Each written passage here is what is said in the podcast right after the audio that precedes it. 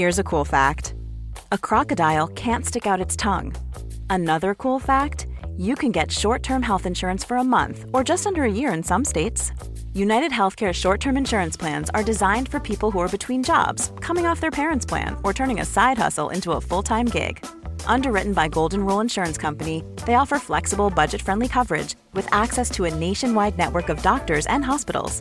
Get more cool facts about United Healthcare short term plans at uh1.com. Mom deserves the best, and there's no better place to shop for Mother's Day than Whole Foods Market. They're your destination for unbeatable savings, from premium gifts to show-stopping flowers and irresistible desserts. Start by saving 33% with Prime on all body care and candles. Then get a 15-stem bunch of tulips for just $9.99 each with Prime. Round out Mom's menu with festive rosé, irresistible berry chantilly cake, and more special treats. Come celebrate Mother's Day at Whole Foods Market. Quality sleep is essential. That's why the Sleep Number Smart Bed is designed for your ever evolving sleep needs. Need a bed that's firmer or softer on either side? Helps you sleep at a comfortable temperature? Sleep Number Smart Beds let you individualize your comfort so you sleep better together. JD Power ranks Sleep Number number 1 in customer satisfaction with mattresses purchased in-store. And now save 40% on the Sleep Number limited edition Smart Bed for a limited time. For JD Power 2023 award information, visit jdpower.com/awards. Only at Sleep Number stores or sleepnumber.com.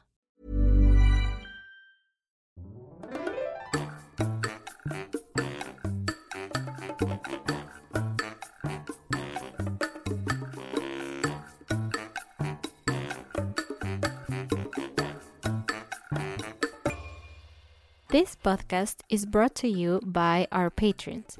If you are interested in becoming our patron, you can visit our webpage, patreon.com slash howtospanishpodcast.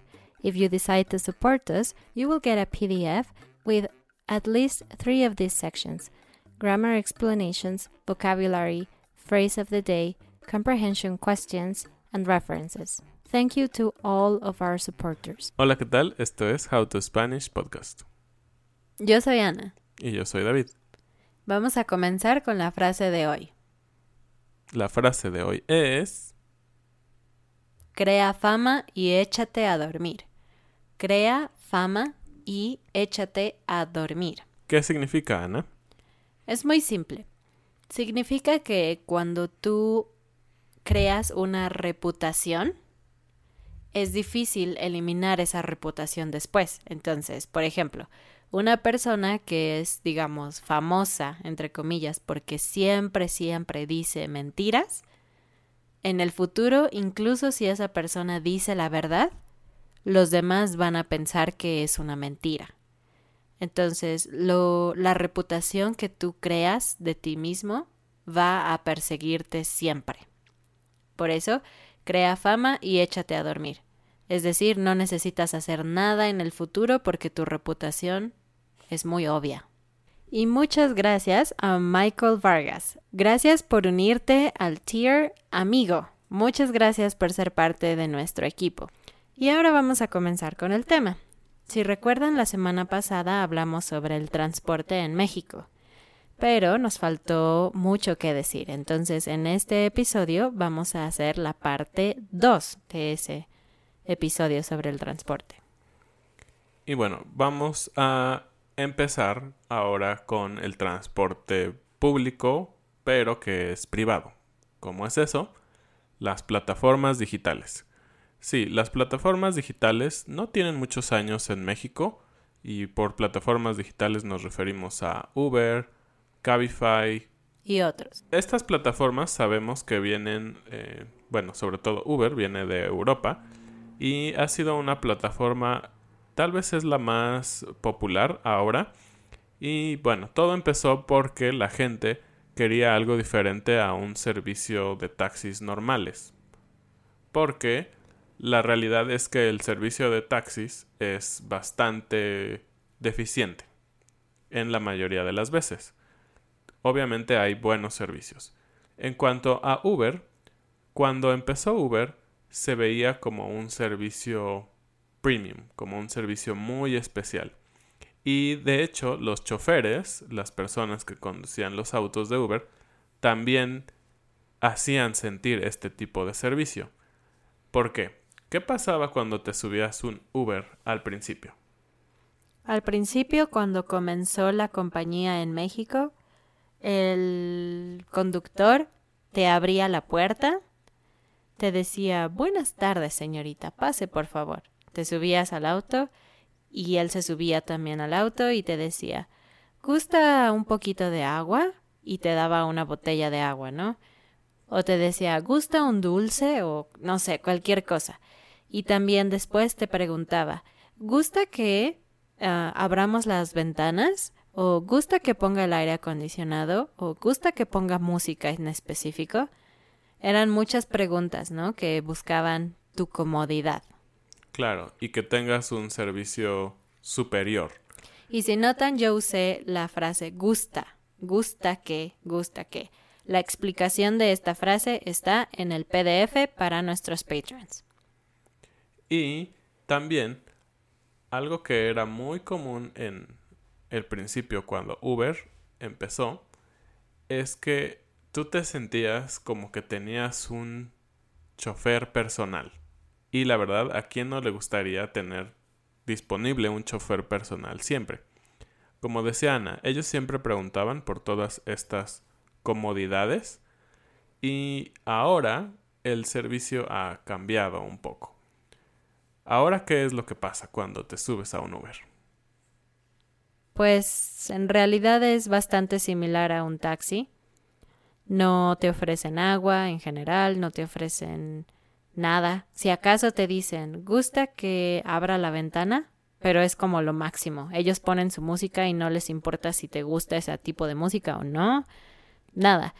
Lo que permanece igual es que la mayoría de los conductores son amables y siempre están dispuestos a hablar contigo, pero también si tú no hablas, ellos no hablan contigo. Eso está bastante bien. Pero sí, se perdió todo este asunto de abrir la puerta, ofrecer agua, ya no lo hacen así. ¿Por qué crees que ya no? Bueno, creo que lo principal es el costo. Eh, debemos tener en cuenta que la mayoría de las personas que manejan un auto en Uber eh, no son los dueños de los vehículos. Entonces, el dueño tiene que pagarle al chofer y tiene que pagar la comisión que cobra Uber por estar en la plataforma, que sabemos que no es barata y por lo tanto, pues cada vez vas perdiendo utilidad o ganancia.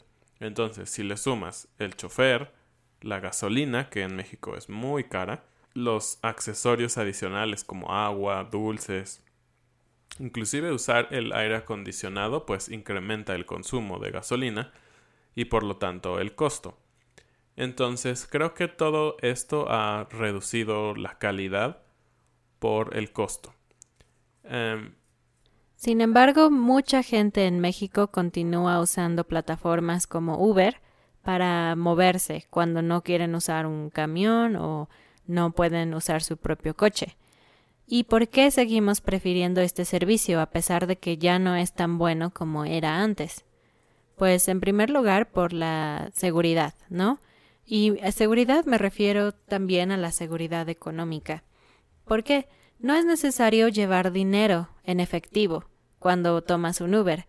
Necesitas pagar con tu tarjeta de crédito. Por ese lado es un poco más seguro porque no necesitas llevar el dinero contigo y por lo tanto es menos probable que el chofer te asalte o te quite tu dinero porque posiblemente no traes ni siquiera dinero, solo una aplicación con tu tarjeta. Claro, y también la facilidad de que si tú necesitas enviar a alguien en un viaje, por ejemplo, a tus padres, eh, te da la tranquilidad de que ellos no tienen que pagar y que puedes ir monitoreando el viaje en todo momento. Exacto, ese es el otro aspecto de la seguridad, que Uber nos permite seguir el viaje de otras personas y también compartir cuál es nuestro estado, es decir, cuándo vamos a llegar, si todavía estamos en el auto o no. Tú puedes compartir eso con tus contactos de confianza, lo cual es una medida muy buena de seguridad. Además de que finalmente es una compañía. Entonces, si ocurre algo malo, pues tú pensarías que la compañía va a responder, ¿no? Claro. Y hablando de seguridad, la verdad es que no todo es bueno. Y nos referimos a que ha habido casos y que han estado en las noticias y en los medios de comunicación masivos en México, en los cuales choferes de Uber eh, pues han cometido delitos, ¿no? Eh, diferentes delitos. Entonces, este tema de la seguridad no está 100% garantizado nunca. Sí, creo que los problemas se han dado especialmente con mujeres. Tristemente, en México hay muchos feminicidios. Entonces, la mayoría de los problemas han sido con mujeres y en situaciones, por ejemplo, en la madrugada, muy tarde en la noche y hay otros factores alrededor de estos crímenes. Pero bueno, lo único que podemos recomendar es siempre fijarse en las placas. Deben de coincidir las placas en la app y las placas reales del coche. También compartir siempre nuestro estado con otra persona que, en la que tenemos confianza y siempre permanecer alerta. No hay mucho más que hacer más que permanecer alerta. Claro. Así es, entonces mucha gente prefiere Uber, pero o estas plataformas, pero la seguridad económica y la seguridad física o, o de tu vida no es la única razón. ¿Por qué la gente prefiere Uber que un taxi normal? ¿Cómo son los taxis en Ciudad de México? Bueno, llegamos al punto de los taxis entonces. Eh, los taxis, para contar un poquito de historia, antes, hablando hace unos 20 años tal vez, Sí, soy un poco más viejo que Ana. Y tengo más experiencia en eso. Los taxis en Ciudad de México hace 20 años solo era un tipo de auto. Sí, un Volkswagen sedán o lo que llamábamos como un bocho. Y todos eran verdes. Entonces... Verdes con blanco, ¿no? Verdes con blanco, sí. Entonces, el tema del taxi en Ciudad de México era pues prácticamente un servicio igual para todos, es decir, solo había bochos verdes. Pero, ¿qué ha pasado con el conforme avanza el tiempo? Pues bueno, obviamente hay otros tipos de vehículos y pues son un poco más cómodos ahora. ¿Cuál es el principal problema de los taxis en México? Creo que el principal problema es la seguridad, como lo decíamos. ¿Por qué? Porque los taxis, en primera, pueden ser legítimos o piratas. Es decir, que no estén legalmente constituidos ante el gobierno de la Ciudad de México. es como un taxi fantasma, entonces. Exactamente, porque obviamente si la Ciudad de México aprueba ese taxi, pasaron por ciertas medidas de seguridad y de control, ¿no? Eso esperamos. Entonces, hay muchos y muchísimos taxis piratas, no solo en Ciudad de México, sino en cualquier ciudad. Por eso también aquí va una recomendación. Si tú viajas a cualquier ciudad de México, incluida Ciudad de México, revisa que la persona eh, en el taxi tenga una credencial, una especie de credencial en el interior y esta credencial debe de tener sellos del gobierno. ¿Y cómo vas a saber? Bueno, porque van a decir gobierno de la Ciudad de México o gobierno del Estado de México y con eso tú puedes ver que estás en un taxi legítimo. Entonces, uno de los principales problemas, como decimos, es la seguridad en los taxis. Y esto es porque hay muchas historias y muchas noticias también en los cuales los taxis piratas pues se dedican justamente a robar a las personas que van adentro o secuestrar y otro tipo de crímenes, como decía Ana, feminicidios también. Por eso los taxis perdieron mucho territorio en cuanto al transporte en México, especialmente en Ciudad de México. La gente dejó de usarlos y prefirió pagar servicios un poquito más caros como Uber, aunque para ser honestos, en la actualidad, pedir un Uber y pedir un taxi es más o menos el mismo dinero. No hay gran diferencia. Sí, tal vez estamos hablando que Uber es un 10% o 15% más caro en algunos viajes. Eh, aunque algo que no hablamos en cuanto a Uber es que existe este tema de la tarifa dinámica, ¿no? Si es la hora en donde hay muchos servicios y no hay muchos autos y mucho tráfico, ellos van a cobrarte un poco más. Pero yo creo que vale la pena. También los taxistas, aclaro, no todos. Siempre hay gente honesta que hace bien su trabajo y siempre hay gente deshonesta que hace mal su trabajo, en cualquier trabajo. No estoy generalizando. Pero la gente en Ciudad de México en general tenía la opinión de que los taxistas, además de que podía ser un poco inseguro, eran un poco deshonestos o también que manejaban muy, muy mal es decir, que no tenían mucho cuidado, manejaban muy rápido, hacían cosas incluso ilegales como pasarse el alto, cosas así, ¿no? Entonces, mm, de hecho es muy común decir, ay, pareces taxista cuando alguien maneja mal, porque al final crea fama y échate a dormir. Exacto, aquí es donde se aplica perfectamente nuestra frase del día.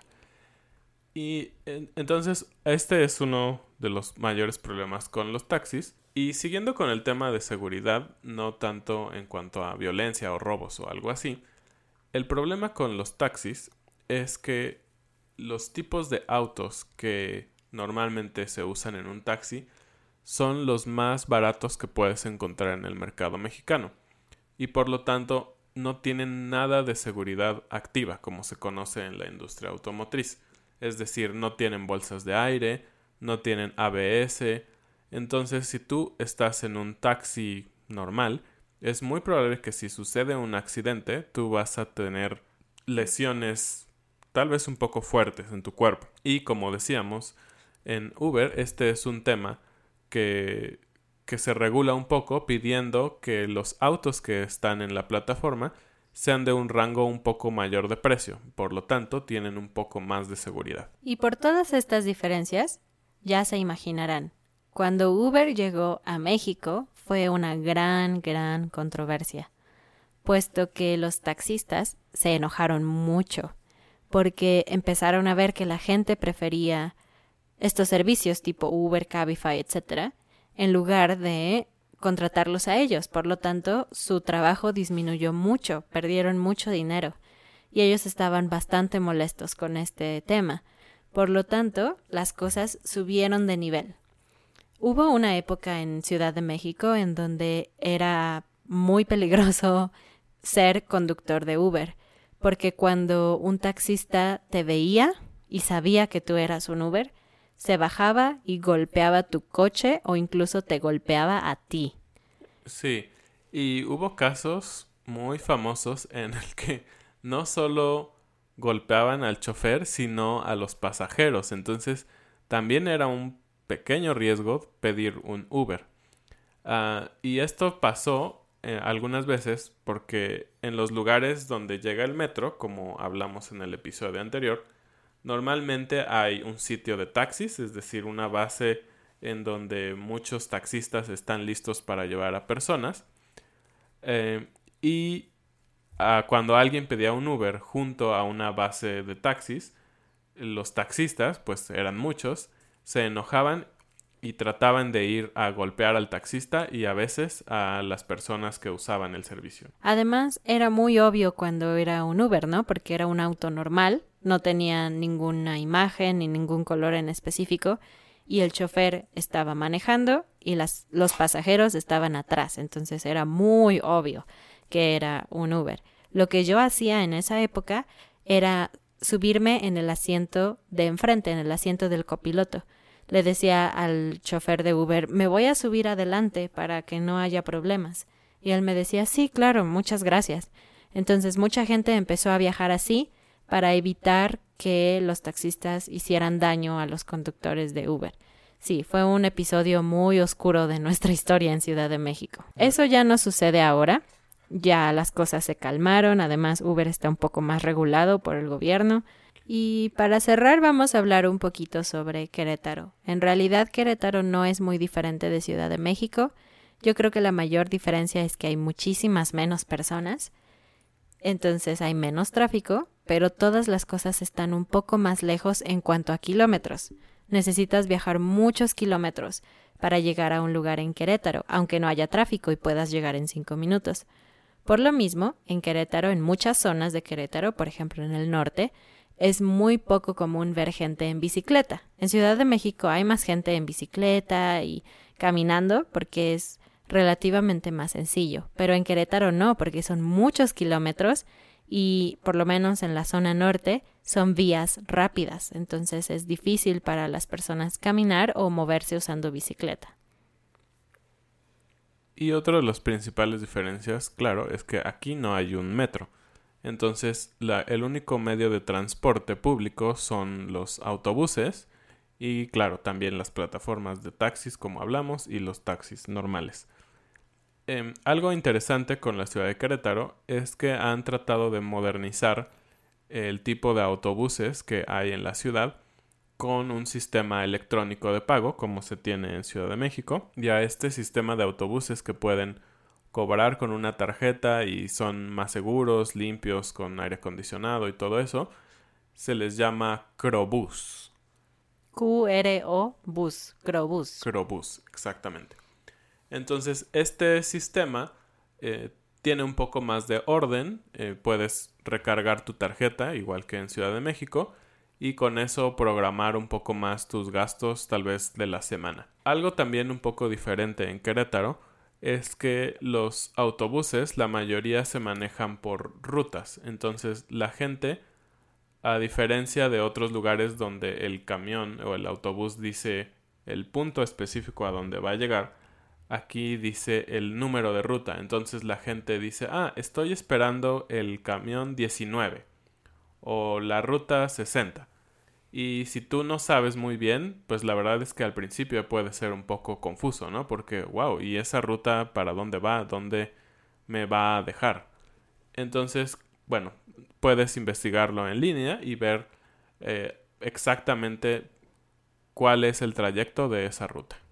Bueno, aunque este episodio, en este episodio hablamos un poco del lado malo del transporte, queremos que sepan que Ciudad de México y bueno, Querétaro son ciudades como cualquier otra ciudad en el mundo. Por lo tanto, siempre hay el riesgo de algún problema o siempre hay crímenes, etcétera, pero es normal, esto sucede en cualquier ciudad.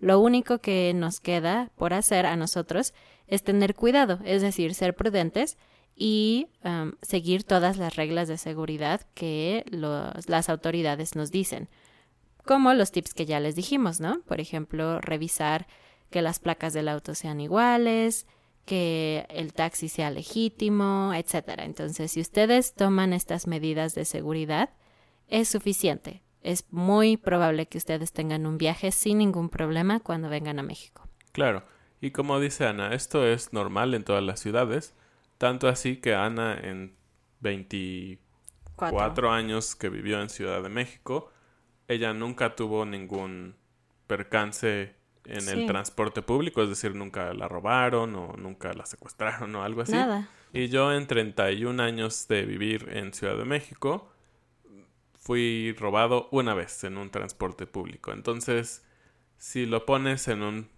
porcentaje, creo que realmente el porcentaje de riesgo es muy bajo y como decimos, eso pasa en cualquier ciudad. Así que no tengan miedo y viajen a México porque vale muchísimo la pena. Nos vemos en el próximo episodio. Gracias. Adiós.